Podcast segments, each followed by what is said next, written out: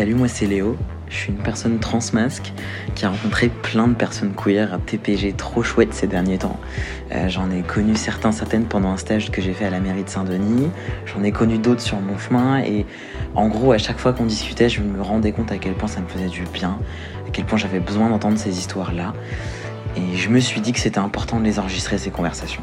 De les archiver, de les conserver, de les partager surtout. Alors dans ce podcast, vous allez écouter des vécus queer, TPG intersectionnels, parce que bah tous les sentiments queer c'est au TPG quoi.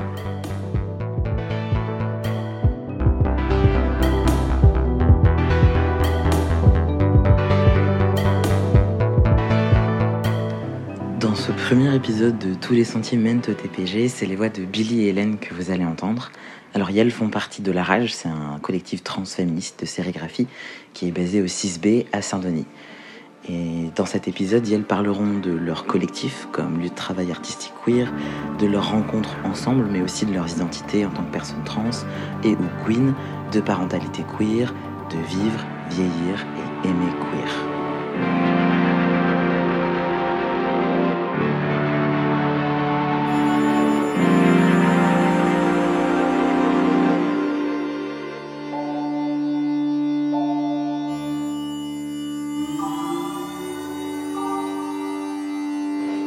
Quoi les mots Si jamais vous voulez pas le faire, moi je peux aussi vous présenter dans le podcast. Mais du coup, c'est quoi les mots que vous aimez qu'on emploie pour vous, décrire, pour vous présenter Vous vous décririez comment du coup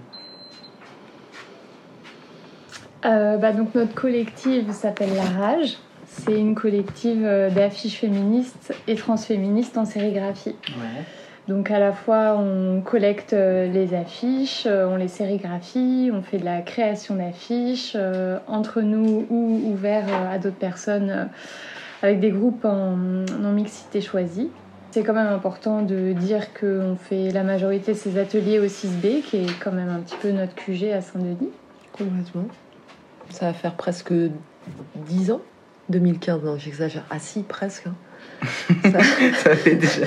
Tu veux trop te rajeunir, Presque dix ans qu'on a commencé la rage. Et pour se définir, moi je trouve ça intéressant parce que là, vu que on est ensemble, Hélène et moi, et que la rage, il y a Cécile aussi, en fait, on, est, on était à Nantes avant. Du mhm. coup, je trouve que le mot Nantes aussi me semble important à évoquer. Euh, du coup, moi, c'est Billy. Et, euh, et voilà. Et après, oui, on a un travail euh, de l'image et des techniques de création de l'image, de reproduction de l'image. Et on privilégie à fond les techniques manuelles et artisanales euh, qui sont accessibles et, faciles à, mettre en œuvre avec des publics, avec des, personnes. Mhm. Et c'est quoi les mots que vous aimez employer pour parler de vos identités bah, Moi, l'identité queer, c'est oui, un mot que j'utilise depuis longtemps et, je me rappelle le jour où j'ai eu envie de l'utiliser. Ça me semblait primordial et très très important parce qu'il me permettait d'englober des identités euh, hors normes et, et du coup c'était au moment où je me définissais pas forcément en tant que personne trans. Du coup ça me permettait d'imaginer quelque chose de fluide et, qui n'existait pas pour moi encore à ce moment-là.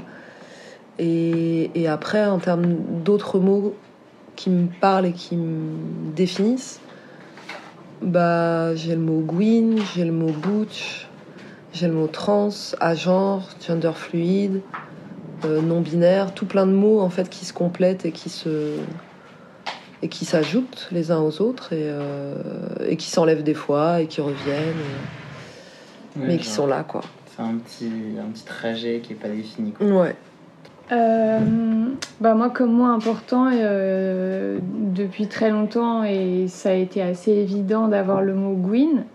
Après, le mot queer, en fait, euh, j'ai un attachement particulier parce que, notamment, avec Billy, on s'est connus dans un collectif qu'on avait monté ensemble qui s'appelait Les Durs à Queer, qui maintenant n'existe plus parce que c'était notre collectif de Nantes. Et en fait, ça a vraiment été un endroit de réflexion, d'émancipation, de joie, de partage. Et du coup, ça me renvoie aussi à cette énergie-là. Enfin, au-delà même du mot, il y a vraiment euh, des souvenirs. Et du coup, ça me permet de m'approprier euh, ce mot et d'avoir euh, une affection particulière.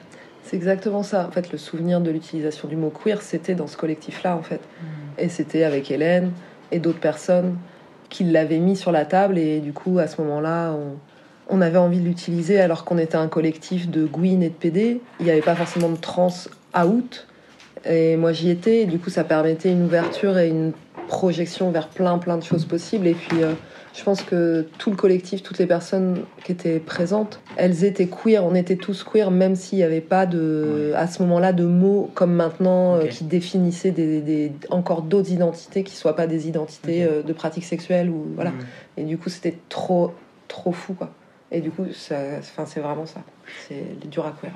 Je voulais vous poser une question sur votre pratique artistique. Est-ce que la rage c'est forcément militant? Est-ce que la rage ça se construit forcément autour du queer ou pas forcément?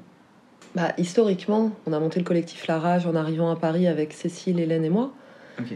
On était à Nantes, euh, euh, chacune, chacun avec euh, nos activités professionnelles. Du coup, quand on était à Nantes, on, on avait ce collectif, la Didura Queer. Ouais. Euh, moi, d'un autre côté, on avait créé un autre collectif trans, le Purple Block. Ouais. Et euh, du coup, euh, il y avait- il y avait tout plein de collectifs comme ça qu'on avait créés, auxquels on participait. On organisait des soirées, des événements, des marches. Enfin, on participait à la marche des fiertés, etc. Et euh, le moment où on a décidé de partir habiter à Paris, il a fallu se dire que bah, ces projets-là, on les mettait de côté Mm. et qu'on partait vers autre chose. Et du coup, arrivé à Paris, la question pour euh, moi principale, c'était de trouver un endroit où travailler ma pratique artistique. Et euh, Hélène, euh, la même chose. Et du coup, on s'est retrouvés ici au 6B à bosser. Et, euh, et c'est Cécile, en fait, qui a fait le, le premier, euh, il me semble, la première proposition de créer ce collectif parce qu'en fait, on avait un manque de ouf de faire des choses ensemble Mm. et de se faire trop plaisir à être ensemble et de militer euh, avec. En fait, je crois que pour moi, la base de la rage, c'est en effet des amitiés et des liens très très forts qui font que j'ai l'impression, enfin, je suis quasiment sûre de ça, mais j'ai l'impression que ça peut durer toute notre vie. En fait, il y a vraiment un truc de. Contrairement à des collectifs où il y a énormément de personnes, où les, les, les gens partent et reviennent, et où en fait c'est très fluctuant. Et aussi, il y a des fois potentiellement des questions de hiérarchie ou de position un peu forte et de position moins forte et de problèmes d'ego et ce genre de trucs, bah avec la rage, en fait, on est clairement dans un, une confiance et un partage d'envie qui se propagent les unes aux autres régulièrement, avec des pauses, avec des, de nouveau des envies. Et dès qu'il y a quelqu'un de nous qui a envie d'un truc, elle en parle aux autres. Et puis du coup, ça fait petite boule de neige et c'est trop, trop agréable. Voilà. Mais je suis- je suis un peu déviée de la question, je crois. Non mais c'est trop bien. vraiment, on va dans le sens où vous voulez. tu voulais rajouter un truc, Hélène, ou pas, toi? Moi, en tout cas, j'ai toujours trouvé qu'il y avait que c'était dur d'intégrer euh, des collectifs euh, militants à Paris en, venant de- d'extérieur de, Paris parce qu'il y a vraiment des codes qui sont différents. Enfin, même euh, moi au début quand j'étais à des soirées lesbiennes, je voyais que j'avais pas du tout, du tout les codes et j'étais là, oh là là, ok, je me retrouve à la wet for me. Et je suis pas, je suis pas habillée comme me. il faut. Enfin, tu sais, tous les trucs, tu essaies de découvrir un peu la sociabilité. parisienne et je voyais que j'avais pas du tout les codes donc déjà ça met un petit temps et je sentais vraiment ce fossé là et je pense que du coup c'était plus facile de construire quelque chose euh, euh, entre personnes qui avaient euh, déjà un peu les mêmes habitudes et les mêmes codes. Ouais, et puis une confiance et une confiance en l'autre et en soi avec les autres. Et ça, c'est, enfin, moi, c'est un truc qui, qui fait que d'année en année, je vais de mieux en mieux, en fait, d'avoir confiance en moi, de donner aussi une confiance à l'autre, malgré euh, des erreurs, malgré plein plein de choses. Et en fait, avec la rage, on est vraiment là-dedans. On est dans une confiance qui permet de faire à peu près tout, en fait. On, on s'autorise beaucoup de choses entre nous, dans nos discussions, dans nos rencontres et dans les projets qu'on veut mener. Du coup, c'est très très agréable parce que hum, je pense qu'il y a beaucoup de personnes euh, dans le militantisme et même en dehors du militantisme qui ont toujours peur un petit peu de soit formuler des choses, soit d'être quelque chose, quelqu'un, quelqu'une qui qui va derrière poser un problème à d'autres personnes en fait et qui va avoir un petit retour derrière de bâton, quelque chose qui va un peu mettre la pression et aller euh, dans des extrêmes très fortes. Et nous avec la rage, on s'est rendu compte très rapidement, c'était pas l'objectif en soi au début, on se l'était pas verbalisé, mais en fait très rapidement, on s'est rendu compte que au sein de la rage, on était dans un endroit de, de confiance et de, de bienveillance euh, rare, je pense, euh, euh, depuis ces années où on est à Paris. Enfin, clairement, autour de nous, quand on, quand on gravite dans différents milieux militants et qu'on participe à différentes actions, on se rend compte à quel point il y a des, il y a des tensions. Et, et du coup, bah, d'une certaine manière, c'est ce qui fait qu'on arrive aussi à continuer à militer avec la rage. C'est que nous, en fait, les tensions, en tout cas, pour l'instant, on n'en a pas vécu. Et si on a envie, en fait, on va les mettre à plat et on va en discuter. Et il n'y aura pas ce truc de, de s'exclure ou euh, voilà, toutes ces, toutes ces, euh, ces axes-là qui sont pour moi très anxiogènes et contre-productifs. Et du coup, qui font que ta vie, en fait, bah, tu... c'est dur, quoi. Donc, euh, l'idée, c'est de se faire du bien ensemble et on y arrive. Et c'est très très précieux quoi. Parce qu'en plus, l'histoire de la rage, quand même, c'est très marrant. C'est que. On va en parler On n'en parle pas. Ah merde, c'est gênant. Non, non, non. Non, non, mais l'histoire de la rage, c'est quand même des amitiés. C'est des, des, liens d'amitié ah, et des liens d'amour, en fait. C'est amour, amitié, relations euh, amoureuses, sexuelles, etc. Qui, mm. qui, qui, sont là entre nous euh, depuis des années. Mm. Et. Euh, et peut-être que d'une certaine manière, la rage, ça nous a permis là, de créer en effet quelque chose d'autres. C'est marrant parce que j'y avais jamais pensé. Hein. Je me suis jamais dit euh, tout ça, mais là, en en parlant, je me dis peut-être que ouais, on est, on est, on est, dans un truc euh, très très précieux de, de liens très forts.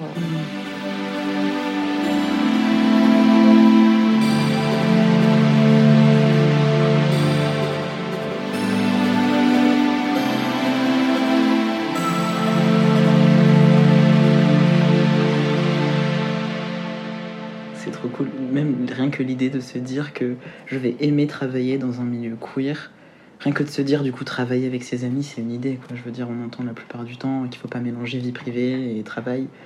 Et là, vous êtes en train de dégommer euh, tout ça et en plus vous kiffez trop votre vie. Enfin, moi, franchement, euh, si on me dit demain de, de, de, créer des projets, euh, j'aurais le plus envie de les créer avec mes copains queer. Et du coup, de voir que c'est possible. Enfin, moi, vraiment, quand je vous ai rencontré, ça m'a fait super du bien. Bon, Billy, c'était aussi parce que ça me faisait voir des personnes trans ou non binaires. Euh, uh-huh. En termes de représentation, ça fait vraiment du bien, mais en mm-hmm. plus, euh, enfin, de voir vous en tant que collectif, euh, la manière dont, dont vous existez dans l'espace, c'est trop cool, je trouve. Même comment vous êtes rencontrés. Parce que du coup, comment est-ce que vous vous êtes rencontrés Genre, en dehors du collectif, vous vous êtes rencontrés comment, tous les deux? Bah, c'était à Nantes. C'était à Nantes Ouais. Euh... Peut-être que du coup l'histoire a pas envie d'être racontée. Ah euh, si, si aussi. Ah oui, tu peux tout nous raconter. Là, il n'y a pas d'histoire de, de cul. Spoiler. pas, pas, avec moi. Mais... Voilà. C'était avec Cécile. Voilà. Bon, euh... Voilà. non, bah du coup, moi, moi j'étais à Nantes depuis pas tant d'années que ça et je faisais de la sérigraphie dans un lieu qui s'appelle Pollen, qui est un lieu un peu comme le 6B, mais beaucoup plus petit, une résidence artistique. Et moi, je pense que la première fois que j'ai rencontré Hélène, c'était au lieu unique à Nantes, donc une salle de concert, euh, d'expo, euh, un centre d'art euh, en plein centre de Nantes. Je l'ai rencontrée là-bas dans le cadre d'événements féministes. Et après, je t'ai rencontré vraiment au Dur à Queer. Parce que alors, du coup, moi au départ, euh, je connaissais pas Hélène. Et à Nantes, euh, j'avais un crew d'amis de Gwyn, de lesbiennes. Et, euh, et en fait, on allait à la Gay Pride chaque année et on en avait marre parce que la Gay Pride à Nantes était très peu politisée. Il y avait que les durs à queer qui, qui faisaient un char, où il y avait que voilà, une asso. Et, et du coup, avec ses copines, on avait monté un collectif qui s'appelle Les Divergents. C'était vraiment premier degré, hein, donc divergent, tout ça, voilà. Et en fait, ça, ça a duré 2-3 ans. Et au bout d'un moment, en fait, moi, à, ce moment-là, du coup, j'étais entourée de Gwyn comme toute ma vie, enfin, en tout cas, une grosse partie de ma vie. Et, euh, et, je me définissais comme Gwyn et Butch. Et, euh, et mon, mon identité trans était très complexe parce qu'en fait, j'avais zéro repère et zéro amis trans ou personnes référentes, quoi. Et du coup, les seules personnes que je côtoyais, c'était les trans du centre LGBT. Des personnes un peu plus âgées que moi, qui étaient dans une, une envie de transition très binaire. Et je m'entendais très bien avec elles, c'était très chouette. Mais ça Moi, je me sentais, en fait, je me sentais freaks à l'intérieur de cette communauté-là. Du coup, voilà. Et avec ce collectif Les Divergents, j'avais essayé de d'aborder ces thématiques-là et et c'était pas fluide et c'était pas très, très évident. Et du coup. Euh... Tu veux dire que c'était pas bien reçu de la part des autres Ou c'était pas fluide pour toi? Non, c'était plutôt les autres en fait qui étaient, euh, qui étaient, qui étaient euh, bah, pour certaines dans un, dans un schéma de bah non, t'es Gwyn, tu peux pas être trans, tu peux pas être masculine, plus, enfin, aller vers la transidentité, c'est aussi potentiellement. Il y avait, il y avait clairement un truc de de transphobie intégrée parce que ignorance et, euh, et parce que euh, sororité et, euh, envie de, lutter contre toute forme de, de ce qui s'approche du masculin en fait. Un truc vraiment où je me suis dit merde en fait en face de moi j'ai quelqu'un qui est en train de me dire que non je peux pas être trans parce que je vais devenir un mec quoi. Et du coup c'était ça a été hyper choquant pour moi. Mhm. Et du coup, bah, j'ai quitté ce collectif-là. Je comprends. Et, euh, et les durs queer, du coup, sont arrivés comme euh, un soleil euh, dans ma vie. et, et c'est là que j'ai rencontré Hélène. Et, Qui n'était pas transphobe. Pas du tout. Bien au contraire. Ouais, ouais. Et voilà. Et toi, du coup, Hélène, genre, t'en étais où dans... C'était à quel stade de ta vie? Euh, j'ai pas été euh, militante toute ma vie. Hein. Je pense que ça, ça, a pris du temps parce que moi j'ai grandi euh, en Sarthe, donc pendant très très longtemps j'ai eu aucune représentation de personnes qui prenaient un autre chemin que celui de l'hétérosexualité, même si moi ça a toujours été très clair pour moi que ce serait pas un chemin pour moi et que je l'ai toujours dit et que ça n'a pas posé de problème dans ma famille, mais c'est juste que j'avais zéro représentation. Mmh et aussi zéro code de comment faire. Même quand je suis arrivée à Nantes, je savais pas comment faire pour un petit peu rencontrer euh, des personnes à, qui parler euh, qui seraient euh, bah, qui seraient pas hétérosexuelles. Donc en fait j'ai commencé assez basiquement en, allo, en allant dans des assos féministes au centre Simone de Beauvoir, donc qui est pas du tout un centre queer mais vraiment un centre féministe et j'ai commencé à militer dans une asso féministe où il y avait plutôt des jeunes de la vingtaine comme moi euh, et, on faisait des, des, trucs assez chouettes, des petites actions de rue contre les, euh, les jouets sexistes, enfin plein de, plein de choses comme ça qui étaient assez rigolotes dans lesquelles je me retrouvais pas mal.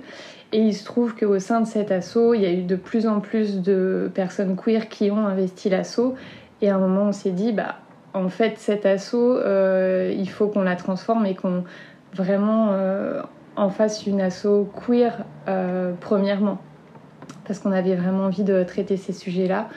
Comme Billy l'a dit, enfin, la marche à Nantes était très peu politisée et du coup on avait envie de, qu'il y ait des revendications claires qui soient, qui soient menées et de manière euh, un petit peu rigolote parce que notre première action au Duraqueer c'était des matchs de catch.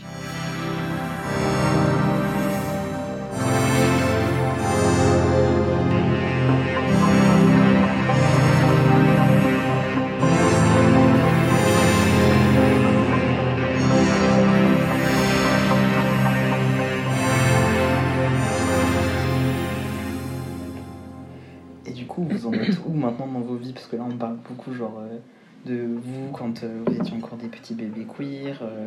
maintenant, vous en êtes où dans, je sais pas, vous, si vous avez envie de parler de vos relations ou de vous-même? Parce que je sais que des fois, ça peut être chiant de juste parler du passé en mode on parle juste du coming out et après on parle plus de maintenant, ensuite, ce qui se passe dans nos vies, nos trajectoires et tout, quoi. Que dire sur nos vies, Billy? Oh là là, du oh chemin est passé du chemin est passé. Alors bon, bah maintenant qu'on a plus de 40 ans en ce qui me concerne, euh, je suis sur la voie de la sagesse en fait. Ça fait 7 mois que j'ai arrêté de boire de l'alcool. Et c'est. Je pense que ça, c'est un truc euh, incroyable pour moi et qui va dans une continuité de mieux-être. Et juste ces dernières années, tu vois, l'un des, des moments les plus forts qui me marquent et qui me font du bien, c'est la mastectomie. en 2020. Tu l'as faite? Ouais. Ouais, ouais, ouais. Et en fait, c'était, c'était, c'était une opération que je voulais faire euh, depuis que j'avais, depuis que j'ai commencé à avoir de la poitrine, en fait, quand j'avais 10 ans, quoi. J'ai mis quand même bah, plus de 30 ans, enfin ouais, 30 ans à, à réussir à, me dire que je pouvais le faire. Et ça, c'est grâce à mes amis, encore une fois. Euh, J'ai une vie euh, assez chouette à ce niveau-là, en vrai. Parce que j'ai des personnes autour de moi qui, qui m'aiment et du coup, ça me fait trop du bien et qui savent comment faire en sorte que moi, je m'aime aussi. Donc, c'est trop bien. Après, il y a eu le confinement. Moi, j'ai fait la mastectomie en 2020 et, et les trois mois de convalescence euh, après l'opération ont correspondu au moment du confinement. Et du coup, euh, ça a été un moment très particulier. Et, et du coup, ça fait un petit peu un, un- un stop aussi dans mon travail, dans les relations avec les autres. Et, euh, et dans ce que j'avais projeté de, de sortie, de danse, de corps euh, en lien avec les autres corps autour de moi et tout ça. Du coup, j'ai vécu ça complètement différemment. C'était positif ou négatif du coup? Enfin, tu... Bah, en fait, sur le moment, je trouvais ça très négatif. J'étais vraiment très très frustrée parce que j'avais envie de me montrer, j'avais envie d'être visible. Chose euh, que je sais pas comment j'aurais fait en vrai parce que je suis. Enfin, là encore actuellement, tu vois, je me mets très rarement torse nu. Je suis... Bah oui, parce que je suis un peu pudique en fait. Il y a un truc un peu comme ça où. Bah oui, je me sens très très bien dans mon corps, mais je reste pudique quoi. Tu vois, il y a vraiment ce truc où. euh, voilà. Et, euh, et du coup. euh, finalement, après coup, je me dis que c'était super chouette parce que. Enfin, c'est pas super chouette le confinement, c'est pas ça, mais c'est qu'en fait, euh, il y avait les, y avait Barbara Butch qui faisait les soirées. euh, Comment ça s'appelait déjà? Je sais plus. mais je- mais bon, voilà, les soirées en visio, là, où on était des dizaines et des dizaines de, de queers à se connecter. Et il y avait, euh, du coup, ces, ces petites caméras qui nous, repré- qui nous visionnaient tous en même temps. Et à certains moments, il y avait des focus sur les personnes en, grand plan, en gros plan. Et du coup, bah, en fait, moi, j'ai saisi cette occasion-là pour euh, me foutre, à- pas à poil, mais torse nu. Et euh, c'était trop le kiff. parce qu'en fait, euh, j'étais en totale sécurité parce que j'étais avec ma pote tranquille dans un environnement. Et il y avait cet écran qui faisait un peu la distance avec le monde réel, quoi. Donc du coup, ça m'a permis de me dévoiler avec une petite protection aussi. Et, euh, et en plus, je me rappelle très bien, c'est genre euh, les, premières, les premiers gestes où j'ai pu un peu lever les bras, bouger mon corps d'une nouvelle façon, et c'était juste fou. quoi. Et, euh, et là, on parlait de Nantes, et du coup, Paris et toute la région parisienne, en fait, pour moi, c'était un endroit dans lequel je voulais pas habiter, en fait. Je suis venue ici pour des raisons amoureuses, amicales, et l'idée de changer un petit peu, mais dans une idée de repartir très vite.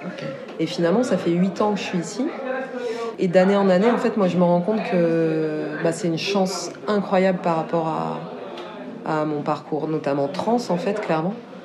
Euh, j'ai la chance d'habiter dans Paris et d'avoir en bas de chez moi une médecin qui me suit depuis, euh, depuis quelques années et qui est juste fabuleuse, qui est aussi mon addicto et qui, euh, a fait une formation avec Acceptes Trans pour, euh, pour prescrire la thé. Enfin, et du coup, j'ai une pharmacienne, un pharmacien en bas de chez moi qui sont super, qui arrivent à trouver de la thé dans des moments où euh, il y a une pénurie. Du coup, est-ce que tu voudrais un petit peu maintenant parler de, de là, de ta Mhm. continuation du chemin avec Bella Testo et que tu as commencé là? Enfin, qu'est-ce que ça, Comment est-ce que tu en es arrivé là aussi? Parce que en vrai, c'est quelque chose de différent que, que pour le coup, euh, la torsoplastie. Quoi. Enfin, Mhm. Comment est-ce que tu en es arrivé là? Qu'est-ce que ça te fait? Comment tu te sens euh, Mhm.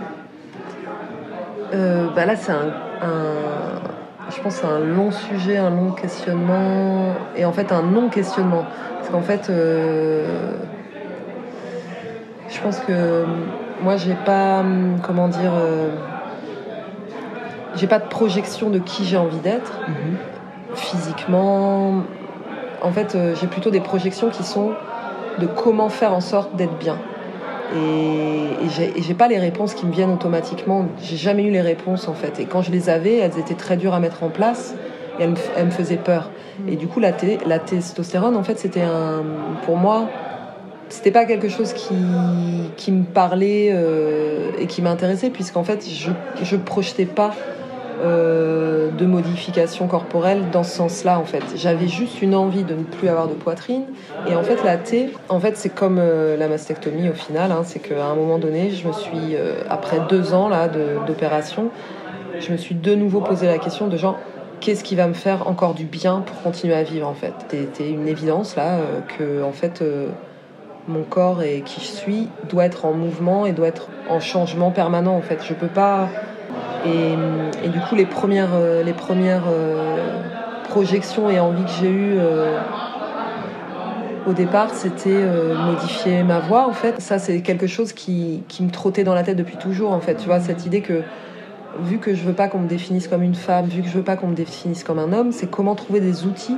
pour aller à l'encontre de ça. Donc là, j'en suis arrivée à ce truc de, bah ouais, grave, j'ai envie d'avoir une autre voix, j'ai envie de peut-être un jour avoir de la barbe, peut-être avoir euh, des poils, j'en sais rien. En tout cas, d'être euh, sur euh, autre chose encore qui, qui déjoue un peu les, les codes habituels, normés de ce qu'est une femme, de ce qu'est un homme, et, et, de rester dans un truc très fluide et, complètement flix. Et du coup, je suis au tout début, ça fait, enfin, ça fait un mois et demi que j'ai commencé euh, à, bah, à, prendre de la thé, quoi. Voilà. avec, euh, avec ma petite médecin qui est fabuleuse, avec des infirmiers fabuleux aussi. Et du coup, là, euh, la dernière injection, je l'ai fait avec un, un copain qui l'a. Qui, qui... Enfin, et du coup, c'était fabuleux. Enfin, il y a, y a vraiment, en fait, Enfin, c'est encore en fait euh, ça, je l'avais pas vraiment capté en plus parce que moi, ma transition et qui je suis, j'ai l'impression d'être euh, un peu pas isolée, mais j'ai un truc, tu vois, très très intime quoi. Et du coup, bah là, je me rends compte que chaque parcours et chaque personne qui m'entoure dans une transidentité, dans une idée de, de prendre de la thé, une mastectomie, bah à chaque fois, mais c'est un plaisir de, de dingue et, et c'est comme la sororité en fait. C'est vraiment ce truc de genre, bah c'est plein d'amour, quoi, et c'est plein de, de partage de, bah, de vécus qui te font du bien ou qui te font du mal, mais en tout cas, il y a un partage, quoi, il y a un truc euh, unique que t'as pas avec, euh, avec d'autres personnes, quoi, et du coup, c'est, c'est encore euh, une autre façon de se. Bah, de ressentir la vie, mais fortement, quoi, et ça fait du bien. Je crois qu'il y a aussi plein plein de choses qui se jouent ces dernières années en termes de, de vocabulaire en fait. Et c'est marrant parce que hum, avoir autant de mots pour se définir, c'est génial, c'est génial. Après, moi, je me pose toujours la question de gens. Je sais pas, j'ai envie, j'ai envie de dire, il faut qu'on partage des choses, il faut qu'on se les communique. Et en fait, si un mot te définit, qu'est-ce que tu communiques derrière En fait, il faut discuter, il faut, il faut, il faut réussir à, hum, à mettre plus qu'un seul mot. En fait, c'est ça qui mmh. m'intéresse. Mmh. Et du coup, au départ, euh, le mot trans, vu que moi j'ai grandi avec l'idée du mot euh, trans F2M, trans M2F, etc., il y avait ce truc déjà très enfermant. Et donc du coup, réussir à le dépasser avec le mot transgenre, avec le mot transidentité, là j'ai pu me projeter. Mais euh, et du coup, à l'époque, il y avait euh, ces mots anglais, tu vois, à genre, gender fluide, etc. Et du coup, je lisais tout ça et j'étais là, bon, alors je rentre dans quoi moi? J'étais là, mais en fait, tout, tout me va. Enfin, et du coup, tu vois, le mot queer pour moi, il a du sens comme ça, quoi. Il a ce sens-là. Moi, ce que j'aimais aux UH, c'est que c'était comme un autre monde où chaque personne que tu regardais, avec lesquelles tu étais, tu n'imaginais rien sur ce qu'elle pouvait être, en fait. C'était quelque chose de. On était tous et toutes des extraterrestres, en gros, quoi. Et euh, du coup, chaque personne aller t'apporter ce qu'elle était et peu importe sa définition et son mot utilisé en fait on s'en fout. On sait qu'on est tous freaks et euh, tous euh, différents. Et du coup c'est tellement mais reposant mais c'est un truc de dingue en fait. De plus penser à qui est quoi à quel endroit etc en fait. C'est très très reposant et ça fait du bien. Bah, en tout cas, pour rebondir sur ce que tu disais, Billy, ça m'a fait penser aussi que, euh, et ce que tu disais aussi Léo sur euh, nous, notre euh, collectif de travail. C'est vrai que cette utopie-là, on a, enfin, on a essayé de la reproduire euh, dans nos milieux de travail parce qu'on sait que le, milieu professionnel, ça peut être très stressant pour les queers et, nous, et c'est aussi ce qu'on a essayé de faire euh, en développant nos activités avec la rage, en développant la rapide, notre atelier d'édition qui n'est pas en non-mixité queer mais qui est quand même monté par beaucoup de queer et des alliés féministes, on va dire. Donc on essaye en fait de recréer ces utopies-là et d'avoir le moins possible à faire à des personnes non queer. Donc en fait, euh, je pense que ça c'est, enfin, c'est quelque chose qui est hyper important pour moi, c'est d'essayer de, me construire euh, ma vie dans cette petite utopie, que ce soit professionnel, que ce soit euh, perso, enfin voilà. Et tu arrives du coup? Ben, J'y arrive assez bien. Après, euh, là justement, en venant à Paris, j'ai rencontré ma compagne. Et elle, pour le coup, elle a beaucoup d'amis hétéros. Donc ça m'a fait fréquenter euh, des hétérosexuels. C'est bien, t'es ouverte, t'acceptes et tout. Euh. Bah petit à petit, voilà, j'ai appris à les connaître. Il y en a des biens. Il y en a des biens, nous nous entendons bien. non, mais c'est vrai, ça m'intéresse. Cela dit, genre, est-ce que, est que du coup, avant, tu traînais beaucoup plus avec des personnes queer T'avais pas trop d'hétéros dans ta vie, du coup Ah, bah, exclusivement. Exclusivement. Enfin, en sortant. Euh, en sortant de mes études, euh, où bien sûr j'étais avec euh, une promo où j'étais la, la, seule personne queer, en tout cas à août, et en sortant de mes études, euh, après, enfin, comme je disais, en rentrant dans la première association féministe, là, je me suis fait tout un réseau queer. Et petit à petit, j'ai vraiment gardé que ces amis-là. Et en fait, euh, enfin, même mes amis, mes amis d'enfance euh, sartois qui sont hétéros, enfin, petit à petit, il y a le, un fossé qui s'est creusé. Et, et j'ai vraiment, oui, je me suis fait un cocon queer autour de moi. Et dans le travail, euh, c'est aussi quelque chose que j'ai essayé de construire et, euh, et qu'on a bien construit. Donc oui, ça c'était un, des objectifs de ma vie.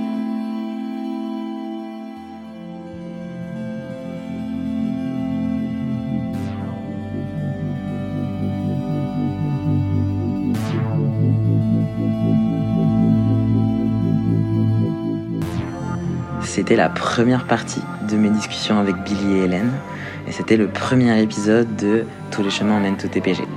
Euh, dans la deuxième partie de l'épisode, elles parleront plus de leurs projets dans le futur, de ce que c'est pour elles d'aimer et de vieillir queer.